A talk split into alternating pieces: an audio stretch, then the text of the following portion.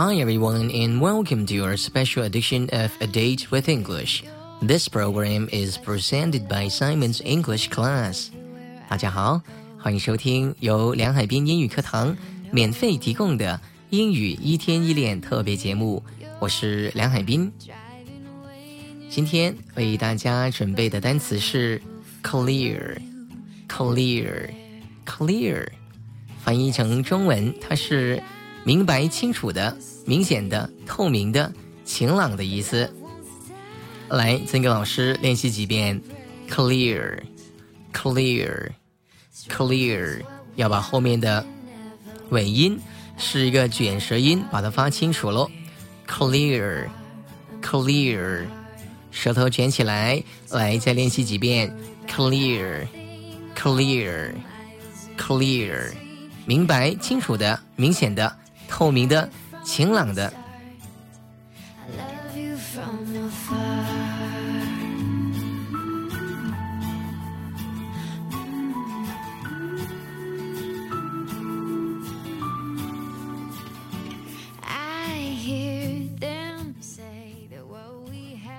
好，下面我们一起练习一下第一个意思。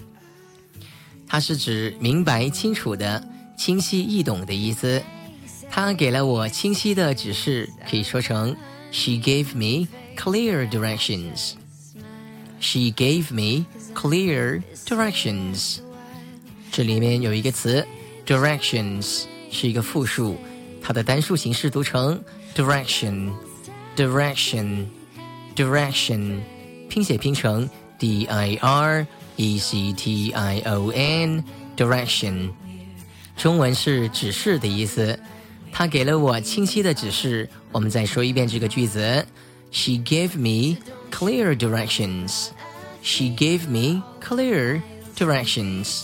来，再跟我老师读一下这个单词：clear，卷舌，舌头卷起来；clear，clear directions. She gave me clear directions. 她给了我清晰的指示，就可以这样说。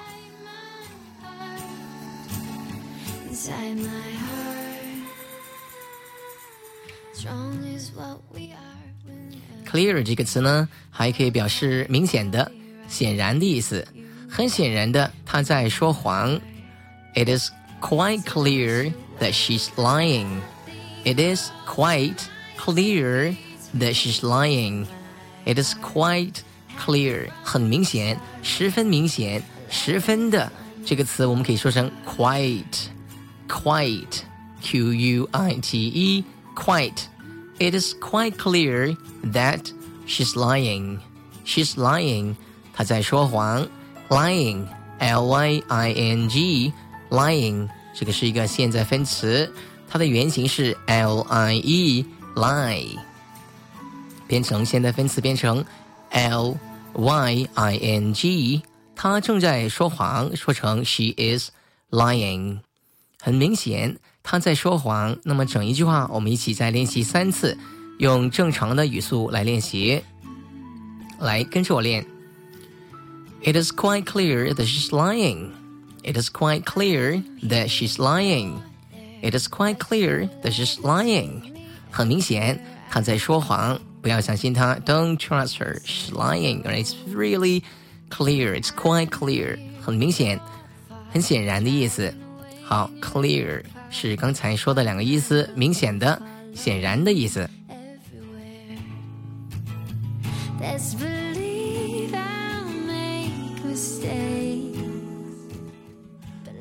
好，我们再看 clear 这个词呢，做其他意思，还可以用来表示透明的、清澈的、透明的、清澈的，可以说成 clear，clear，clear。湖水清澈见底。我们说一下这句话的英文：The water was so clear we could see the bottom of the lake. The water was so clear we could see the bottom of the lake. 湖水很清晰，我们可以说成 The water was so clear。这里注意 water 的发音。水这个单词呢，正常语速。 说成 water，water，water，water，说慢了可以说成 water，water。英国人说成 water，water。这些音呢，我们都要听得懂，不能只听懂慢速的，正常语速也要听得懂，英音也得听懂，美音也得听懂，甚至日本人发音也听懂。所有的发音我们都要掌握。当然，以后练得多了，我们对英文很熟练了。别人发什么音，如果是发音不是非常的难听，不是非常糟糕的话呢，一般我们都可以听得懂的。那么主要的两个音，一个是英式英语。和美式英语，我们要掌握的非常的精通才行。来跟我说一下美式英语的发音：water，water，water。The water was so clear. The water was so clear. The water was so clear. 湖水清澈。见底，那我们可以看到湖的底部，可以说成 We could see the bottom of the lake. Bottom, b-o-t-t-o-m, bottom 是底部的意思。湖的底部，the bottom of the lake, lake, l-a-k-e, lake 是湖的意思。我们可以见到湖的底部 ，we could see the bottom of the lake. The water was so clear, we could see the bottom of the lake. 湖水清澈见底，就可以这样说。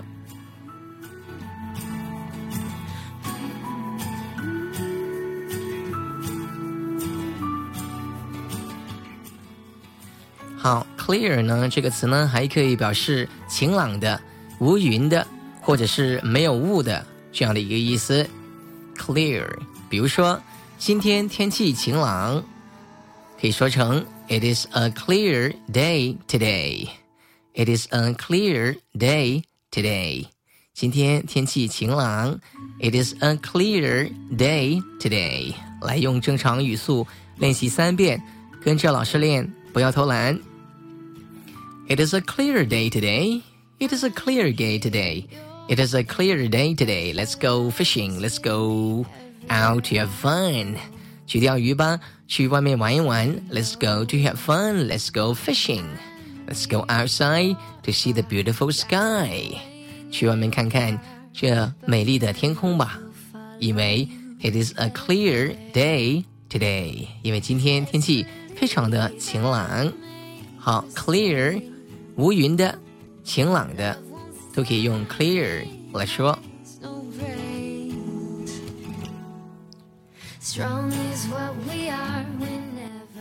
好，下面呢，我们来学习一个习惯用语，说成 as clear as mud，as clear as mud，mud，m-u-d 是污泥的意思。这里呢，这个用法有点特殊。因为污泥我们知道一般都是很污浊的，但是 clear 这个词又是清楚、清晰的意思，清澈。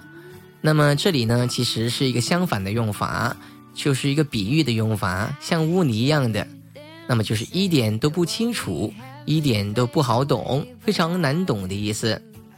好，说一下 as clear as mud，它的意图从来都捉不住、摸不透。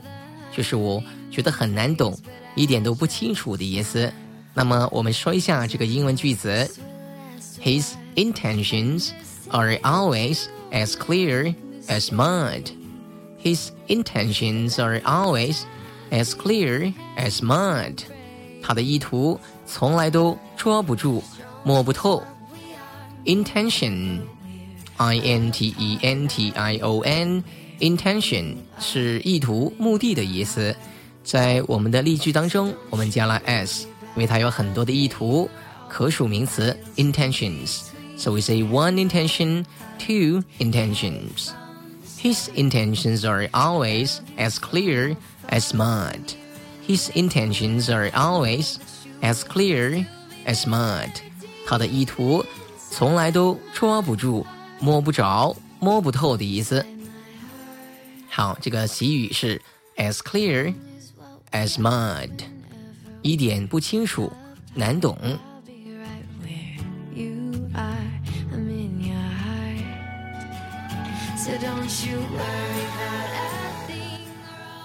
好，下面呢继续来学习一个习惯用语。讲话的时候呢，有时候我们会清喉咙、清清嗓子，这样声音比较好听。可以说成 clear your throat。clear your throat。T H R O A T throat，清嗓子、清喉咙。他清了清嗓子，然后说他不想去。He cleared his throat and said that he didn't want to go. He cleared his throat and said that he didn't want to go. He cleared his throat and said that he didn't want to go. 他清了清嗓子，说他不想去了。来，再跟老师说一下这句话，一定要把它练熟，不能看着读，一定要把它背熟。He cleared his throat and said that he didn't want to go. He cleared his throat and said that he didn't want to go. He cleared his throat and said that he didn't want to go. 清嗓子、清喉咙可以说成 clear your throat。我们可以把 your y o u r 这个形容词性物主代词换成 his her，换成不同的其他词都可以的。刚才是 clear his throat，也可以用女士的她。She cleared her throat and said that she didn't want to go。这样意思是一样的。好了，记住了，清喉咙、清嗓子，我们可以说成。Clear your throat，clear your throat。